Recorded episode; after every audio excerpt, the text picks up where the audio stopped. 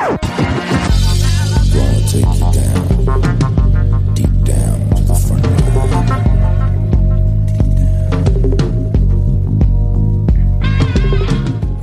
Bienvenidos a FDS Review, el programa de fuera de series donde cada semana analizamos, comentamos y debatimos sobre nuestras series favoritas. Esta semana es el título de Así nos ven, la producción para Netflix de Ava DuVernay que dirige, forma parte del equipo de guion y fue al final, eh, bueno, la creadora de, de la serie de la que vamos a hablar yo, CJ Navas, junto a Álvaro Nieva. Álvaro, ¿cómo estamos? Hola, ¿qué tal? Y Miguel Pastor, ¿cómo estamos, Miguel Pastor? Hola, buenas, con, con ganas de hablar de esto. Álvaro Nieva fue la persona dentro del grupo, yo creo que, de, toda la redacción de Fuera de Series que más fuerza ha hecho para que hiciésemos este review, Álvaro. sí, porque por una vez me dio tiempo a ver el primero, que, siempre vivo atacado por lo incesante estreno y nunca llegó a tiempo. Este sí que lo vi el primer fin de semana y me gustó muchísimo, así que me puse súper pesado para que la vieseis y para que la comentásemos. Y este además era facilito, Miguel, que para otras cosas que encontramos son cuatro episodios, la cosa exclusiva, tiene pinta de que va a ser miniserie y aquí se ha quedado. Y la verdad es que yo creo que un fin de semana las vimos los tres y a partir de ahí pudimos cuadrar el review, Miguel. Sí, sí, uno detrás de otro. Yo ya lo he dicho en, todos los podcasts que grabo, lo digo. Agradezco a Netflix y a, todos que me hagáis pocos episodios y cortitos, que tengo una hija.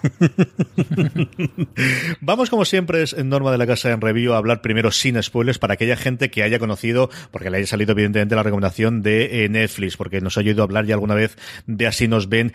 ¿Qué es la serie? Vamos a hacer la ficha técnica como siempre, comentar un poquito nuestras sensaciones sin spoilers y luego, como hacemos siempre en review, después de poner la sintonía la canción de la serie, una pieza musical de la serie, pasamos ya para todos aquellos que ya la habéis disfrutado, que ya habéis visto, a comentarla con spoilers para ver qué es lo que más nos ha gustado de ella. Álvaro, la serie, así nos ven originalmente, es Wendy Seas y ha sido un pequeño fenómeno en Estados Unidos. Háblame un poquito de, de la estructura de la serie y qué se puede encontrar la gente que se vaya a enfrentar a ella. Bueno, es que lo tenía todo para ser un fenómeno en Estados Unidos, como tú dices. Eh, es una serie de cuatro episodios que cuenta un caso real que fue muy impactante a finales de los años 80 y, que habla de, los problemas raciales de Estados Unidos, que conecta también un poco con la figura de Trump antes de ser el Trump presidente o el Trump político que conocemos ahora. Y, y bueno, se estrenó el pasado 31 de mayo y tiene detrás de ella no solo a Netflix, como cadena, sino a Ava DuVernay, que es eh, la directora de esta película Selma, que también trataba el tema racial muy bien y que, y que a raíz de eso eh, fue contactada por uno de los chicos que, que, bueno, chicos ahora adultos, que protagonizaron esa historia real, que le, que le dijo, mira, he visto que cuentas esto en Selma, que tiene esta sensibilidad para, para abordar este tipo de temas y me gustaría que contase nuestra historia. Entonces, a raíz de esa conversación empezaron a hablar primero para una película y luego resultó como una serie. Y ella dirige, o sea, aparte de creadora, dirige la serie y forma parte del equipo de guion. Entonces, un proyecto muy personal de ella. Y, que tiene ese, ese elemento de, contar eh, el conflicto racial de Estados Unidos que lo aborda para mí muy bien. Como siempre nos ocurre, Miguel, con los True Crime, y este no es un True Crime, pero sí es una versión ficcionada, con mucha, mucha semejanza con la realidad, eso sí es cierto, incluidos los peinados y esos ropajes de la gente de los años 90, pero eh, eh, como siempre nos ocurre con el True Crime es eh, hasta dónde llegamos a que la, si la historia tiene spoilers o no, todos sabemos más o menos al final por dónde tiene spoilers. ¿Qué le podemos contar a la gente que todavía no ha visto la serie? ¿De qué va, qué conflicto racial nos va a contar este Así nos ve, Miguel? Que mm, hay que estar preparado, hay que eh, relajarse, hay que no estar cenando, hay que no estar haciendo ninguna otra cosa y hay que, sobre todo, pasar un escalón que le he oído a gente hablar de él, que es el de el final del primer episodio, eh, en la posición que te pone de si lo voy a pasar mal, casi prefiero no verlo. Eh, creo que es necesario, creo que la visión social que da de, de la América de, esa, de los Estados Unidos de esa época eh, está muy bien reflejada y muy en contraposición lo que decía Álvaro, eh, esa figura de Trump cuando todavía no era presidente de gobierno y hacia dónde tiende eh, su gobierno. Y creo que es muy necesaria para todo el mundo, no fácil de ver y no agradable y no muy divertida. Y luego al final una historia eh, pequeña en cuanto a los protagonistas, porque lo que tenemos es la historia de cinco chicos que estaban desgraciadamente en el lugar no adecuado en un momento tremendamente complicado, Álvaro. Sí, lo que les pasa a ellos, por contarlo a grandes rasgos como sinopsis sin entrar en mucho spoiler, aunque eh, los spoilers sea la propia historia, eh, podemos contar eso, que son un grupo de chicos que junto a otros más, todos mm, latinos o negros, pues fueron una noche a Central Park a hacer el tonto y a molestar a la gente, a cometer pequeños actos de vandalismo, pero con la mala suerte de que eso coincidió con el asesinato de una, una chica joven, blanca, que estaba corriendo por la noche en, ese mismo parque. Entonces, eh, la policía, cuando tuvo que, verse con ese caso tan difícil, que, que, potencialmente podía ser muy mediático y muy polémico, quisieron resolverlo fácil y simplemente ataron dos cabos, que uno fue, tenemos a estos chicos que lo hemos cogido haciendo chiquilladas y tenemos a, a, estas, a esta mujer asesinada. Entonces sumaron dos más dos y le echaron la culpa a ellos y a través de una serie de interrogatorios muy poco éticos, pues intentaron culparlo a toda costa y,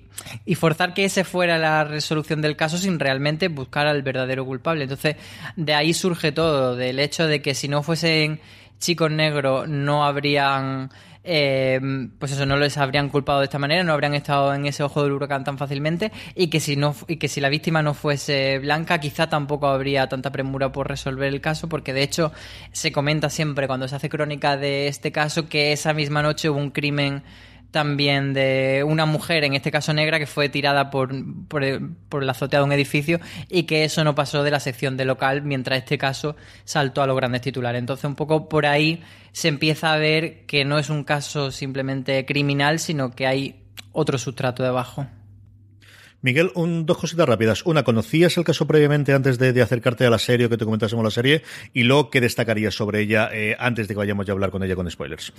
No conocía el caso hasta que empecé a leer sobre que sí que se estaba haciendo el proyecto. Y me parece interesante, eh, le leía a Valentina en su columna que, me parece muy importante recomendarla ahora y luego al final la voy a volver a recomendar para que no se le pase a nadie, eh, que este proyecto al principio tenía un nombre como proyecto que era los cinco de, de Central Park y eh, ese giro ahora a llamarse eh, cuando nos ven, eh, eh, tiene un sentido más profundo que el, no denigrarles a estos protagonistas con, cómo se les llamó y cómo se les estigmatizó durante toda su vida, sino que me parece que tiene un poco más de profundidad. lo decía Valentina en su columna, cuando nos ven como grupo étnico, ¿cómo nos ven?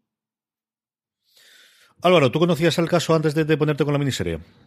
No, yo me pasó como Miguel, que eh, fui conociendo el caso antes de que saliese la serie, pero, pero sí a raíz de que se empezase a hablar de este proyecto de Netflix que estaba Ava DuVernay involucrada y que los medios americanos estaban muy atentos a este caso. Era como una de las grandes series que preparaba Netflix. Para mí, por el momento, es la gran serie de Netflix de 2019 de lejos, porque este año tampoco que haya tanta serie tan destacables de, de Netflix eh, estrenada en 2019, a mí me parece sin duda la mejor. Y, bueno, yo destacaría eso, la, crudeza, un poco lo que decía Miguel, que es muy complicada ver la serie, que es dolorosa pero también muy necesaria y yo coincido en que el primer episodio puede ser quizá el más complicado, el más duro, pero también es el que más me ha gustado a mí. Entonces yo creo que todo el mundo debería verla. Yo conocía la existencia de, los cinco de Central Park a partir del documental que en su momento hizo Ken Barnes junto con su asociado, quiero recordar que es su hija. Ken Barnes es un director de documentales americanos especialmente para PBS que ha hecho absolutamente de todo, ha hecho sobre la guerra civil americana, más recientemente hizo uno sobre Vietnam que es espectacular, que va desde el principio del siglo hasta toda la guerra de Vietnam. Yo siempre tengo un lugar en mi corazón para el que hizo en nueve entradas más luego una décima sobre béisbol, desde el origen del béisbol hasta el día de hoy, que es una verdadera pasada. Y él hizo un documental que se llamaba Los cinco de Central Park, entrevistando a los, a los chavales también, y yo conocía que existía eso, y sabía que había ocurrido algo, que había ocurrido el, el, las, el trazo hueso, ¿no? De, de, eran cinco, los habían detenido por la violación y casi el asesinato de esta mujer, pero no tenían nada de más idea, y posteriormente el documental es una de las cosas que tengo pendiente de ver después de haber visto la miniserie, como también tengo el especial de Oprah, que luego lo comentaremos que también está en Netflix. Álvaro, tú comentabas de cómo es de lo mejor que te ha gustado, y es una serie que ha llegado justo tocando la, la, la, última posibilidad, ¿no? El último día de posibilidad estreno para llegar a los semi, donde se va a enfrentar a una verdadera, bueno, pues barbaridad de miniseries este año, como Fuga de Mora, Fossi Vernon, Chernobyl, ¿no? O La heridas abiertas del año pasado, o Chernobyl. ¿Tú crees que todavía tiene una cabida, al menos para nominaciones, para entrar dentro de las nominadas de Emmy para el 2019? Por supuesto, yo creo que Netflix va a poner toda la carne en el asador con esta serie, la categoría de miniseries, porque desde luego tienen una, una joya para la crítica. No es una serie tan comercial como la mayoría de las series que lanza Netflix, no es una serie, pues eso, que se quede como más en la superficie, sino que una serie de cara al reconocimiento de la crítica y de los premios. Entonces, el hecho de que la hayan estrenado ese 31 de mayo, que era el último día, como dices, del periodo de elegibilidad, esto es mi 2019, es claramente una maniobra para decir, oye, que no nos queremos quedar fuera y queremos que, os quedéis sobre todo con el recuerdo, porque al final siempre, quizás, por ejemplo, la herida abierta que del verano anterior ya se te queda como un poco más atrás en la cabeza, en el olvido, y, este Así nos ven, yo creo que lo han estrenado ahí a final de ese periodo para que estuviese lo más fresca posible de cara a, a votar para las nominaciones y para los premios. Yo creo que sí que tiene posibilidad de incluso de ganar porque, bueno, hay buenas rivales, pero quizás Chernobyl es la que más ruido mm. ha hecho, pero así nos ven es una competidora dura. Miguel, ¿a quién recomendaríamos la serie? Me parece que ahora Jordan Peele está haciendo con sus películas y ahora con sus episodios de la nueva serie una, una visión muy muy interesante sobre el conflicto racial y muy necesaria ahora con el gobierno que tienen. Eh, si os gusta lo que está haciendo Jordan Peele, me parece que esto va muy en la línea y muy, muy eh, va muy en conjunto con todo eso que está haciendo y toda esa crítica eh, al racismo. Álvaro, ¿a quién recomendaríamos la serie?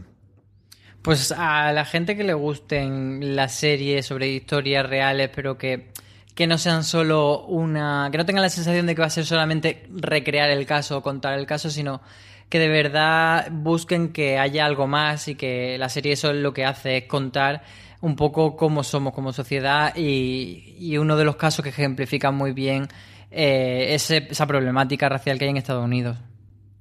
Yo creo que la serie, desde luego, gustará a todos los aficionados del True Crime. Al final eh, coge la, parte de ahí. Eh, lo que queramos revisitar otra vez los 90, ¿no? Y, lo que podía tener de Estados Unidos. Y luego, eh, y yo creo que ahora lo comentaremos más con spoilers, es una serie que tiene una serie de interpretaciones maravillosas. No solo de la gente que cabría esperarla, un Leguizamo o una Felicity Human, sino también, y en algunos casos, sobre todo, por los chavales jóvenes, ¿no? tenemos aquí un elenco de 4, 8, 9, dependiendo de cómo lo queramos ver los actores jóvenes que, vamos a tener en en la serie que hacen un papel tremendísimamente complicado y que está de verdad muy, muy, muy bien, aparte de la dirección y, de, y del guion. Vamos ya con la parte con spoilers. Escuchamos, como siempre, una pieza musical de la serie y a la vuelta estamos aquí para hablar ya con spoilers de Así nos ven.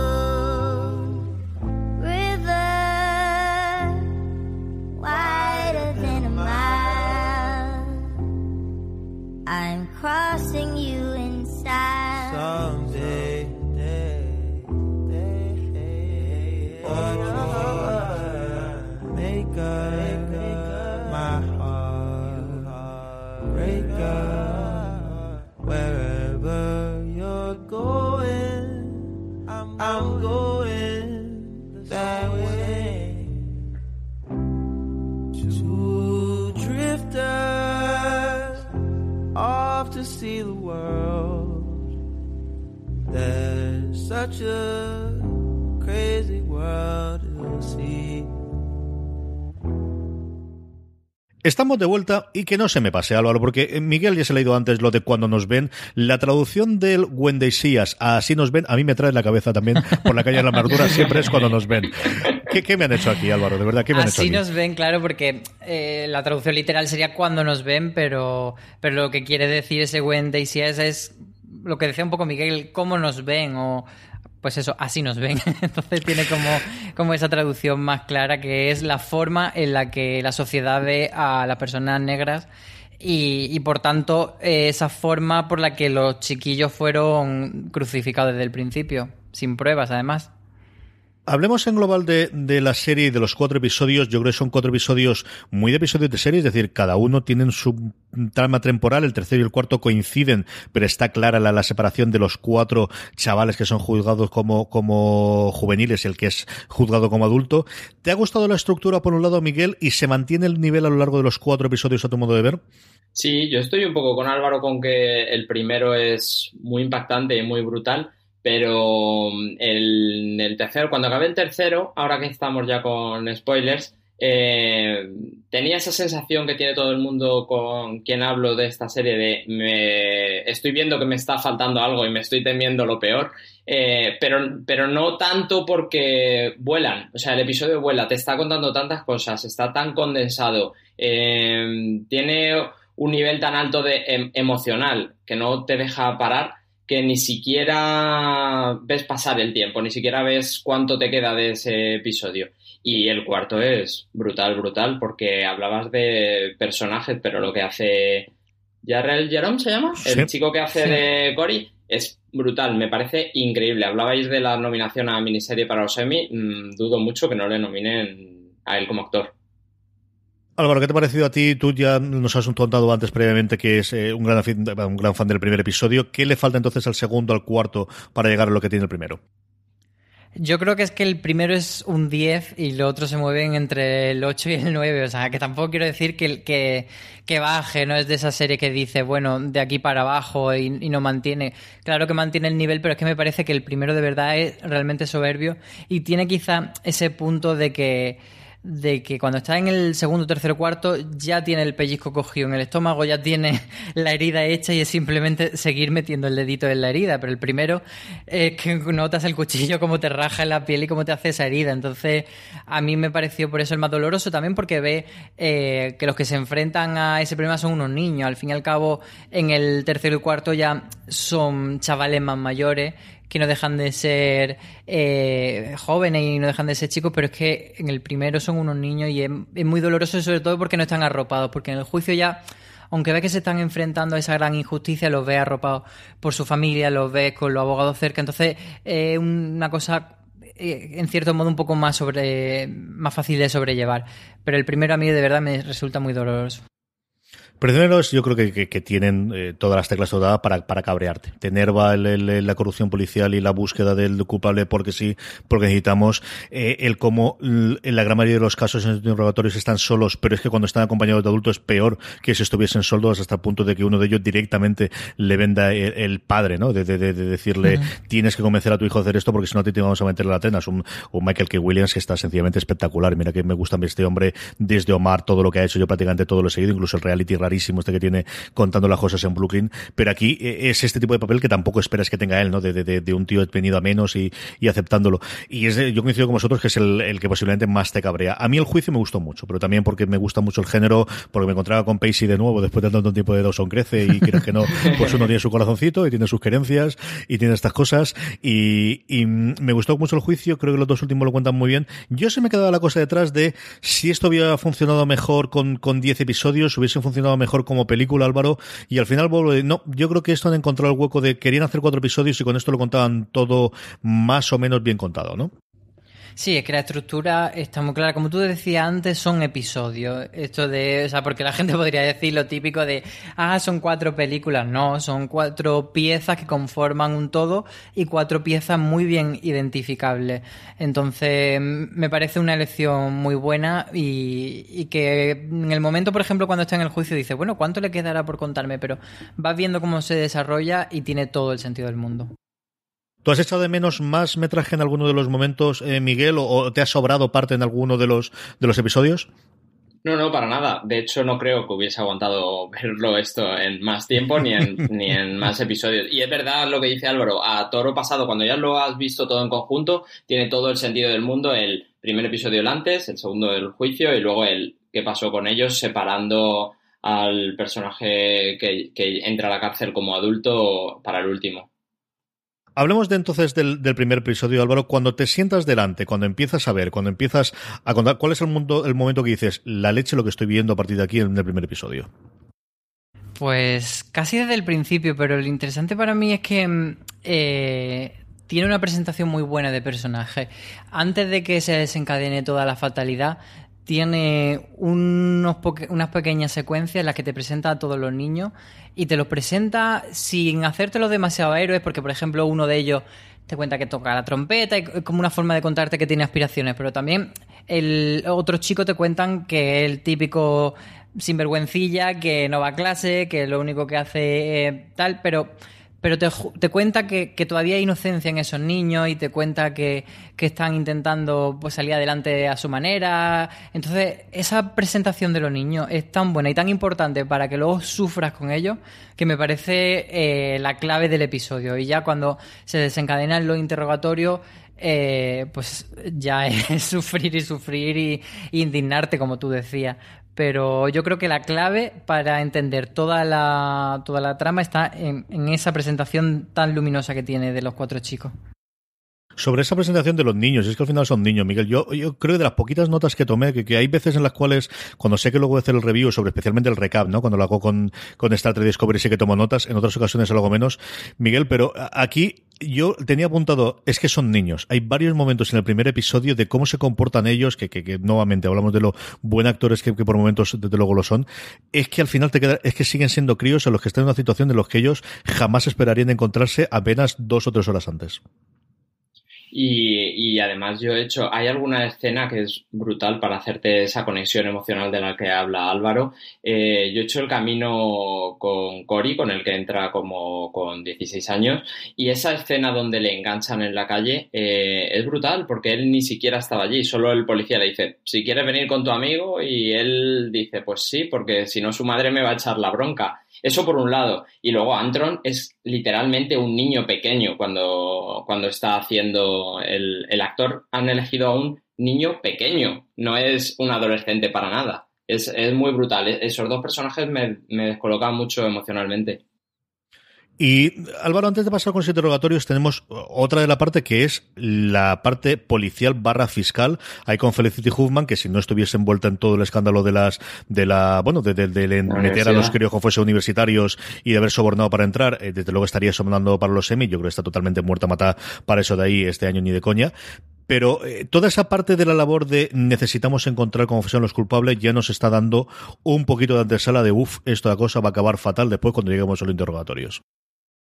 Sí, eh, ahí claramente se ve las costuras del sistema y te deja claro que, que mm, todo el mundo, tanto los que están en el lado del criminal como los que están en el lado de la seguridad o de la justicia, pues no siempre son trigo limpio y siempre puede haber intereses mayores que son, pues eso, desde, desde mm, callar a los medios, desde contestar, contentar a un fiscal o a un alcalde o a un concejal y siempre puede haber muchas cosas que haga, haya que, que provoque que que haya víctimas que son improbables. Y sobre lo que tú decías de Felicity Huffman, no sé si vosotros pasa, pero a mí me da la sensación de que habían de que el personaje ese probablemente tuviese más escena y la han recortado hmm. para que a dejarlo a lo mínimo posible para que se entienda el personaje y se entienda la trama, pero que Felicity Huffman no tenga suficiente protagonismo y, y no parezca que esté la serie de, de esta señora envuelta en polémica.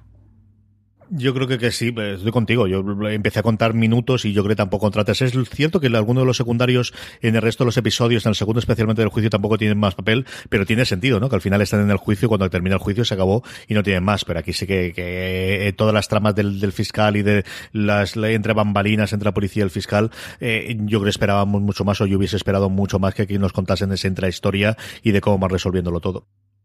Y eh, sobre la fiscal, sobre el personaje, os, he oído ya tres veces decir que eh, lo que busca la fiscal es la, lo pertinente que es el resolver ese caso rápido, pero yo hago una lectura de que lo pertinente es que fueran niños, que fueran negros y que fueran fácilmente maleables. Creo que eh, la serie nos cuenta eh, sobre ese personaje, sobre esa linda horrible, más el, lo pertinente que es para mi carrera el ligarme a, he metido a estos negros en la cárcel, que he resuelto este crimen de esta pobre chica. ¿No? ¿No lo veis? Sí, también como rivalidad de cara a la sociedad que esos chicos que solo están haciendo chiquilladas, pues no son chiquilladas solamente, sino que cometen actos más graves y, un poco justificar que, que haya intervenciones policiales contra ellos y ese tipo de cosas. Aquí es cierto que la parte de la víctima, y esta es una de las que siempre ocurre con las con los true crimes, ¿no? Ocurre, ocurrió en su momento con Serial, ha podido ocurrir ahora cuando hemos tenido el caso del Cácer, aquí nuevamente no estamos en true crime, sino de la ficción, pero volvemos a la misma y es qué peso se le da a la víctima, cuánto cuentas de su historia antes, después, porque aquí además, o algo curioso es que durante mucho tiempo su identidad se mantuvo en secreto y fue solamente un poco tiempo después cuando ella lo contó y empezó a escribir un libro sobre, sobre sus vivencias y sobre lo que ocurrió. Y esa es la parte eh, complicada, ¿no? De, cuánto hablas sobre ella o cuánto tienes pues, en, contraposición de mm, lo que estás contando sobre los cinco potenciales eh, criminales eh, que, que, fueron encarcelados o posteriormente el que confesa, como veremos después en, en el cuarto episodio.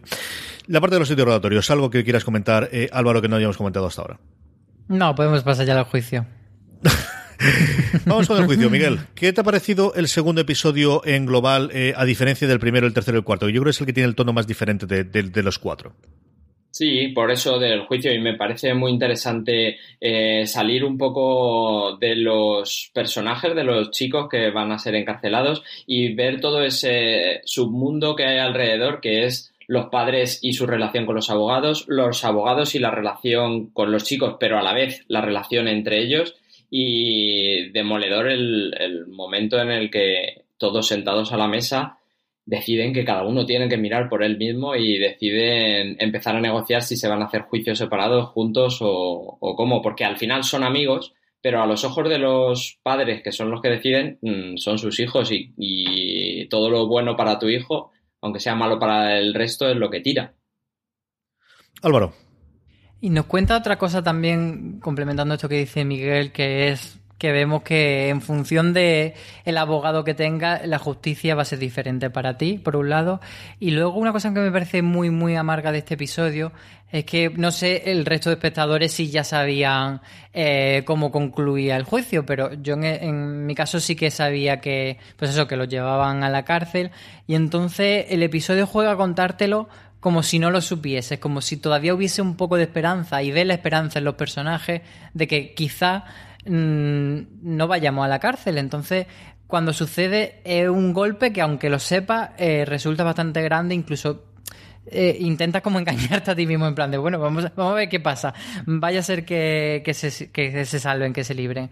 Y, un poco juega con esas emociones, yo creo que el episodio, y por eso me parece tan duro, porque eh, en cierto modo, como parte de la ficción, te gustaría que, aunque sea, sepas cuál es el final, que cambie la cosa y que salga diferente.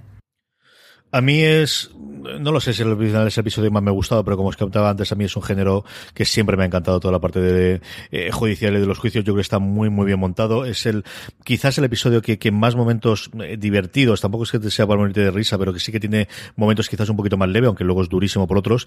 Y me gusta mucho lo que ocurre al principio del episodio, que también lo vienes del final del primero, que es el contarte dónde surge una amistad entre ellos, porque es que entre la gran mayoría de los cinco no se conocían entre ellos.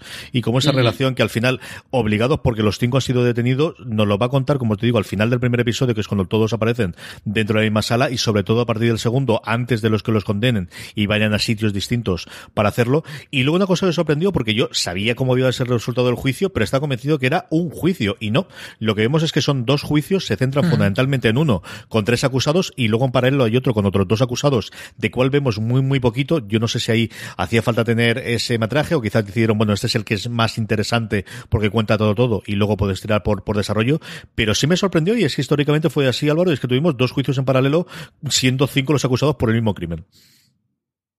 Sí, es que eso es una de, las tretas que hicieron los fiscales, de, cambiar la situación y hacer eh, esos dos juicios separados, aunque acusaban a los niños de lo mismo, se supone que estaban juntos, pero bueno, vieron que, que así era mejor y también te cuentan mucho el peso que tienen este tipo de juicios los jurados populares, de cómo se intenta eh, presionar a estas personas, etcétera. Entonces, mm, me parece bastante interesante entrar en toda esa intrahistoria de, de, la, de, cómo se urde una, una victoria en un tribunal. Yo, yo no conocía el final del juicio, aunque entendía que no iban a hacer una serie sobre un juicio que se gana. Eh, y, me parece que eso que dice que dice Álvaro, y, bueno, que tú también decías, CJ, de el tratarlo como si no se supiera el final, habla mucho de la visión internacional que tiene alguien que hace una serie para Netflix. Hmm. El que tengan el. Yo creo que al final lo podéis leer, pero sí es cierto que, que, que pues de, formas distintas, similar a lo que ocurre con todos los True Crime, ¿no? El, dejarte la, la, parte abierta, si te lo conoces, pues ya sabes lo que ocurre. Ocurría exactamente igual en J. Simpson. Eh, la gente en Estados Unidos sabía de sobra que había ocurrido, pero, pero te lo contaba exactamente igual, ¿no? Álvaro, vamos ya con el tercer episodio, vamos ya con la parte del, de eh, qué ocurre tras el juicio con cuatro de los cinco protagonistas, con Antron, con Joseph, con Kevin y con Raymond. A mí el cuarto episodio me parece un episodio mm, alucinante en cuanto a a cómo consigue contarte lo que le ocurre a los cuatro en la cárcel y después de la cárcel en el tiempo de un minuto y tener cuatro personajes que llevan conjuntamente. Me parece alucinante lo que es capaz de contar simplemente un episodio sobre cuatro personajes diferentes. Sí, además eh, es un poco caótico este episodio porque mm, tienes que ir conectando en tu cabeza el, el, el actor que ha, que ha interpretado el personaje de niño y el actor que lo ha interpretado de adulto, pero el juego visual es bastante fácil, la forma en la que te lo cuentan es bastante sencillo porque van compartimentando esa historia y luego más o menos la va cruzando y, habla de muchas cosas, habla de, la reinserción y de, y de, bueno, de ese periodo que pasan ellos en el reformatorio, de cómo intentan salir, por ejemplo, con el personaje de Yusef, cómo se, se aferra a la religión, cada uno va buscando una forma y cómo ellos van afrontando luego su vida después y, y qué les queda después de una experiencia tan traumática y especialmente amarga en la historia de Santana que vamos viendo pues eso la relación con con la actual novia de su padre, eh, como le dice literalmente a la cara, eres un violador, eres un criminal, y como a través de ese personaje vemos lo que le debe pasar a todos ellos con muchas otras personas y cómo es tan difícil volver a incorporarse a la vida cuando no tiene recursos, no lo tenía antes y mucho menos lo va a tener ahora cuando es muy complicado, pues eso, encontrar un trabajo siendo quien eres y cuando tienes que estar pendiente de ir a fichar y de una serie de cosas. Y... Pero te habla muy bien también de, la esperanza que tienen todos y de cómo intentan, a pesar de todo, tener sus sueños y, no mm, caer en, bueno, mi vida ya ha sido un fracaso, está tirada por tierra y no voy a hacer nada. Es bonito también. Entonces, ese equilibrio me gusta mucho.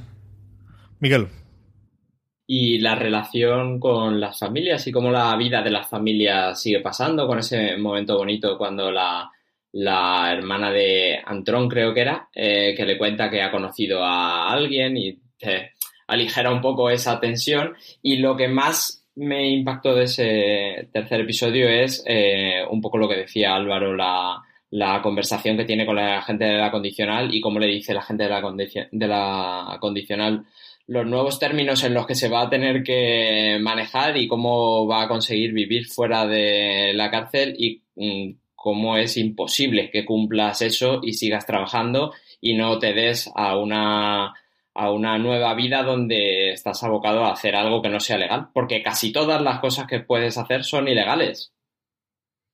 Te esa sensación, ¿no? Desde el final, por un lado, el, tener clarísimamente cuatro personajes distintos, que aquí mucho más sencillo, puesto que estaban eh, basados en personas reales, pero cómo, bueno, pues cada uno de ellos tiene una experiencia distinta en la cárcel y luego después. Y ese pensamiento que te ronda la cabeza de es que igual estaba mejor dentro de la cárcel que salir para lo que se han encontrado fuera en alguno de los casos, especialmente el de Santana, como comentaba previamente Álvaro. A mí el, el tercero me gustó muchísimo y pareció eh, eh, una cosa tremendamente complicada, porque ahora hablamos sobre el cuarto, tiene prácticamente todo un episodio para centrarse en un personaje y aquí tiene que estar constantemente haciendo esas malabares de cuatro personajes distintos, añadidos con lo que comentaba también Álvaro del cambio de actores de críos a adultos, el contar cuatro historias en paralelo y que yo creo que de verdad, eh, quizás por momentos te puedes perder alguno de los casos o, echas de menos el que te cuenten más sobre ellos, pero yo creo que lo han salvado muy, muy, muy, muy, muy, muy bien.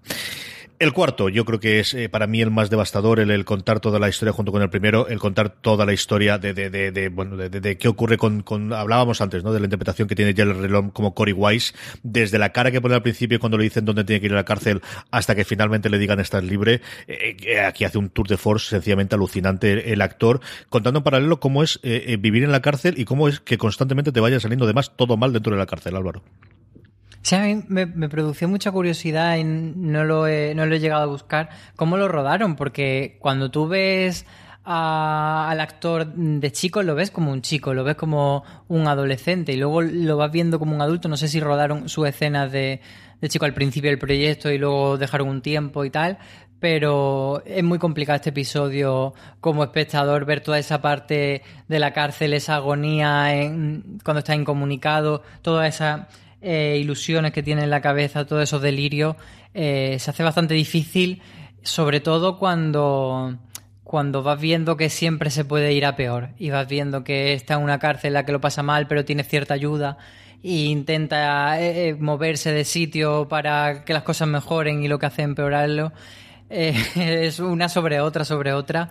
Y se hace cuesta arriba. A mí se me hizo un poco largo este episodio, lo tengo que confesar, pero aún así lo veo bastante, bastante plausible. Miguel. Y tiene hasta una parte cómica que es cuando pide el segundo cambio de, cárcel y le dicen, es que puede salir peor. Dice, no, es que solo hay una cárcel donde puedo estar más lejos de mi familia. Y eh, paso A, estás en esa cárcel. Y luego, eh, hay una cosa que me chirrió un poco. También es verdad que me chirría una vez vista y analizada la serie y en el momento me pareció muy bien porque juega a favor de que esto es eh, una realidad pero ficcionada, que es justo cuando Cory se encuentra con el futuro asesino y se pelean en el, con, el, con el futuro, con la persona que reconoce que él fue el asesino al final eh, eh, fregando y justo te encuentras con esa persona y te lo encuentras luego pasado el tiempo en otra cárcel. Eso me parece lo más cogido con pinzas de este episodio. El final, ¿qué os parece todo el, bueno, pues la conclusión que se le da más allá del, especial de Oprah, que luego lo comentará Miguel, que es de los tres el que lo ha visto? ¿Cómo os parece que, que cierre el, arco de cuatro episodios con esa revelación de, ha habido un asesino confeso y cómo los chiquillos salen fuera y denuncian al, a, Nueva York? ¿Cómo os ha parecido el, final de la, de la serie, Álvaro? Pues es un final que si fuese puramente de ficción quizá nos, nos parecería eh, eso cogido con pinza nos parecería que un poco un Deus Ex Máquina, pero realmente es lo que pasó, que finalmente encontraron esa, esa confesión y fue lo que hizo reabrir el caso. Nadie se había molestado en pensar si estas personas deberían estar en la cárcel cuando no habían cometido un crimen o si debían ser compensados y fue casi un golpe de suerte para ellos lo que les, lo, que les hizo salir de este agujero y me parece que, está muy bien contado y muy bien reflexionado y, supone un, cierre muy, muy bonito para, para lo que es la miniserie. ¿Y a ti, Miguel, te ha gustado el final? Sí, y muy bien llevada la narración de esa escena donde eh, están preguntándole si realmente él fue el que eh, intentó asesinar a la chica y, esa tensión de eh, estará diciéndolo para salvar a este chico porque, porque bueno, de perdidos al río. Ah, o de verdad esto pasó y hay pruebas de esto, la, la alarga de manera que te engancha muy bien esa escena.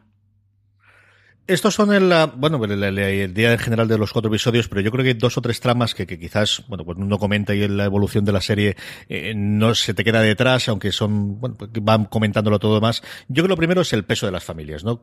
¿Qué importancia tienen las familias desde el primer episodio y sobre todo el tratamiento distinto que tienen las diferentes familias a cada uno de los cinco acusados, eh, como en algunos de los casos tienen un soporte incondicional, en otros de los casos lo comentaba previamente, hay ese divorcio en el cual la nueva mujer de, de, de Santana lo que quiere es tirar al crío como sea, no quiere ni verlo ni en pintura. Y ese tratamiento de las familias, quizás encabezada sobre todo con Nicinas, eh, que es quizás una de las grandes interpretaciones que tiene la serie. Álvaro, yo creo que tiene los mejores momentos también de, la serie, más allá de la parte de la cárcel y más allá de las interpretaciones de los chiquillos. Pues como tú dices, Nisinas es la que de los secundarios se roba cada escena y se gana escena a escena cada, cada pieza de ese Emmy que yo espero que le den. Ella hace de la madre de, de Cory, la vemos sufrir muchísimo, pero es un personaje muy ingrato porque eh, a través de ella y de la hermana de Cory se cuenta la otra gran trama secundaria que es la de la de una mujer trans que es la hermana de Cory y que es una trama que realmente es muy tangencial, que no mm, que si la sacásemos en cierto modo eh, no sufriría la historia principal y, no pasaría nada, pero sí que resulta muy interesante que la cuenten no solo por el tema de la representación, sino porque también vemos que los héroes a veces también son villanos y que esta madre sufrida que ha hecho todo por su hijo, pues bueno, tiene esa parte eh, oscura con, con, su otra, con su otra hija. Y entonces me parece que equilibra mucho la fuerza y hace que ese personaje sea un bombón para Nisinai, como digo, digno de todos los premios. Miguel, ¿qué te ha parecido a ti toda la relación que tienen los, los distintos eh, intérpretes con, sus familias? Muy bien, me parece que los el, el, personaje de Michael K. Williams es eh, devastador, ese arco que tiene de yo entiendo en, el primer episodio que lo que hace es no, eh, nos presenta la serie a un personaje que no tiene cultura y que se deja amedrentar por lo que la sociedad le ha llevado a ser, que es alguien que baja la cabeza y que hace lo que le dice la policía hasta el punto de vender el futuro de su hijo. Eh, y luego Mm, cómo ese arco acaba en el último episodio con él enfermo, él pasándolo mal, eh, su hijo perdonándole, me, parece increíble esa historia que solo tiene tres pinceladas en los cuatro episodios, pero está muy bien retratada. Está muy bien, todo el retrato de, los padres y aquí, bueno, pues eran los nombres que cabría esperar, ¿no? Que tuviesen más, papel, como comentaba eh, Álvaro Necinas o como comentabas tú, eh, Michael K. Williams o, Leguizamo, que a mí es un tío que me gusta dentro de un orden, pero tampoco me parece eh, que hubiera hecho algunas cosas, ¿verdad? Y yo creo que ese es de los mejores papeles que lo he visto, mm. yo creo que es de los que más me ha, me ha gustado. Hablamos de Necinas, hablamos de Felicity Hoodman y yo creo que es también de recibo hablar de, de, los intérpretes de los protagonistas, especialmente de ese Jerome, perdonadme, Álvaro, que es el que hace, bueno, pues el, doble papel de, cuando es crío y cuando es mayor, y yo creo que es un descubrimiento. Es cierto que había hecho alguna cosita previa, que había estado en Moonlight como secundario, pero este es uno de los actores de, su generación que está llamada a los próximos dos o tres años, con un poquito de suerte de ser alguien, desde luego, grande en Hollywood. ¿eh? Yo veo difícil que no se lleve el premio a mejor actor secundario de miniserie, fíjate en los próximos Emmy. Me parece que, que si no se lo lleva la serie como tal, eh, tanto Nisinas como él son grandes candidatos por la importancia de su personaje y también un poco por reivindicar eh, la historia del colectivo negro, de los actores negros y, de esta propia historia. Entonces, yo creo que, sí, que, le veremos seguro entre los nominados. Y luego a mí me gustó también mucho Khalid Harris, que es el, niño que hace de Andrew McKay de pequeño. A ti, Miguel, ¿quién te ha acusado de los, de los demás? Eh, como te decía antes, él me parece que es una barbaridad todo lo que hace desde el principio hasta el final y Felicity Huffman me parece que con todo lo que ha tenido y con esos cortes que hace, eh, presentarnos una linda a las que todos podamos odiar, me parece que lo hace muy bien. El especial de Oprah, Miguel, que nosotros no hemos podido ver todavía, prometo que lo tengo aquí apuntado, de cosas que tengo que ver durante la próxima semana cuando tenga tranquilidad. ¿Qué es lo que nos muestra Oprah en un, en un especial que se estrenó después, eh? que se estrenó dos semanas después del, del estreno? El estreno se hizo el 31 de mayo, lo de Oprah no se estrenó hasta el 15 de, el 12 de junio, perdonadme, es relativamente reciente. ¿Qué cabe esperar o qué puede esperar la gente que se acerque a Oprah Winfrey Presenta cuando ahora nos ven? Pues es Oprah llenando un teatro de gente. Me parece un complemento perfecto para después de la serie. Sí que hay que decir que eh, Netflix no nos presenta subtítulos en, en inglés, está, en castellano, están en inglés solo. Eh, llena un teatro de gente para un eh, programa especial complemento de esta serie que llevan dos partes. Primero está ella con la creadora y todo el reparto que suben en, dos filas y hablan de cómo ellos ven el caso de interioridades del rodaje. Eh, es la parte donde la gente sonríe o llega a reír porque en la segunda parte suben eh, todos los personajes reales, no todos, los acusados y condenados y eh, me parece me parece muy interesante ver cómo ellos ah, eh, te cuentan un poquito más eh, de interioridades de cómo fue su relación con la creadora, eh, qué cosas les cuenta a la creadora y están literalmente reflejadas en, el, en la serie. dos de ellos llevan una camiseta, la típica camiseta con los nombres de los personajes de Friends, ¿lo habéis visto? Que vienen de arriba a abajo, que ahora HBO también lo ha hecho con, los personajes de Bill Little Lies, pues lo llevan con, los nombres de ellos. Eh, me parece muy interesante, me parece muy recomendable para la gente que le haya gustado la serie verlo. Tiene como una hora o así, no es, no es muy largo. Álvaro, por concluir, ¿es lo mejor que ha hecho Netflix en miniserie hasta la fecha o al mejor, al menos lo mejor que hemos visto en el último año, año y pico? Complicada la pregunta. En el último año seguro. Yo, de lo mejor que ha hecho Netflix 100%, pues desde luego estaría en el top 10 seguro. Yo soy muy fan de, otras cosas como Master of None, de Día a Día, de Hilda o de Oya Horseman, pero ahí, ahí está. Es una serie imprescindible de las que seguro se colarán o deberían colarse en la lista de lo mejor del año 2019 y que también estará presente en los Emmy, como hemos dicho, así que un imprescindible y, sí, de lo, de, lo que hace que valga la pena pagar Netflix y no esa serie que, no, que nos sacan muchos viernes. Miguel, ¿qué te ha parecido a ti eh, eh, como, como gran producción de, de Netflix de lo que llevamos de año de los últimos años? Sí, fantástica. Y la idea de enfocar ahora en la, en la fiebre del true crime, enfocar el true crime eh, ficcionado pero pegado a la realidad, eh, a mí me ha enganchado mucho y sí que creo que es lo mejor que ha hecho este año, en lo que llevamos de año. A mí, junto con Russell Dolls, son las dos cosas que más me han gustado de Netflix, al menos en ficción. Luego tengo mi reality que disfruto con mis hijas y ella más la parte emocional. Y quieras que no, pues mira, uno se entretiene con las tonterías que se entretiene dentro de Netflix, que al final, bueno, pues es el gran contenedor de contenido mucho más que simplemente la serie de ficción.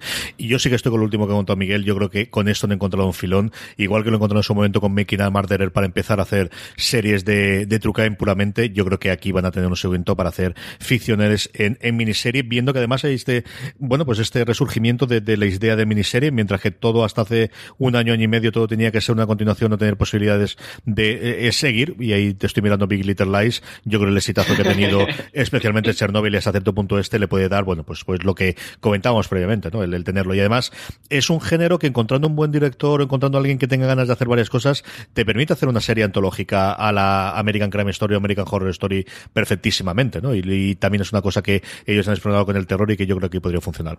El caso es que, desde luego, eh, sea como sea, estaremos para verlo. Eh, antes de cerrar, antes lo comentabas, Miguel, hay que recomendar también los artículos que no son fuera de series, incluida la columna de Valentina, ese quién eran los cinco de, Central Park de Así nos ven y esa crítica de Así nos ven, la gran serie de Netflix de este año que tenemos dentro de fuera de series.com. Y con esto terminamos. Terminamos. Don Álvaro Nieva, muchísimas gracias por haber venido a hablar de Así nos ven con nosotros en fuera de series en el podcast review. Gracias a ti. Y en la próxima una más ligerita para compensar. Sí, sí, sí. Algo nos, toca ya comedia, Miguel, porque además es que vamos de una a otra, eso no puede ser. Alguna comedia rapidita. O la segunda temporada de Hilda, que creo que nos falta demasiado la ver si la estrena de final de año, Álvaro, que ya nos toca. Miguel, hasta el próximo programa en el que tengamos pues muertes y si no tenemos a ver si podemos hacer una comedia, que esto no puede ser. Domingo Pastor, un abrazo muy fuerte. Yo no quiero spoilear, pero lo próximo que voy a grabar no es ligerita. No, no, no, no, no, no. No nos libramos ni una. A todos vosotros, como os decía, mucho más contenido sobre Así nos ven en foradeseries.com, más contenido en formato podcast en nuestro canal de podcast. Allí donde discutéis podcast, buscad fuera de series y lo tendréis. Gracias por estar ahí. Hasta la semana que viene en un nuevo review. Hasta dentro de nada, unos segundos en otro programa de fuera de series. Recordad, tened muchísimo cuidado ahí fuera.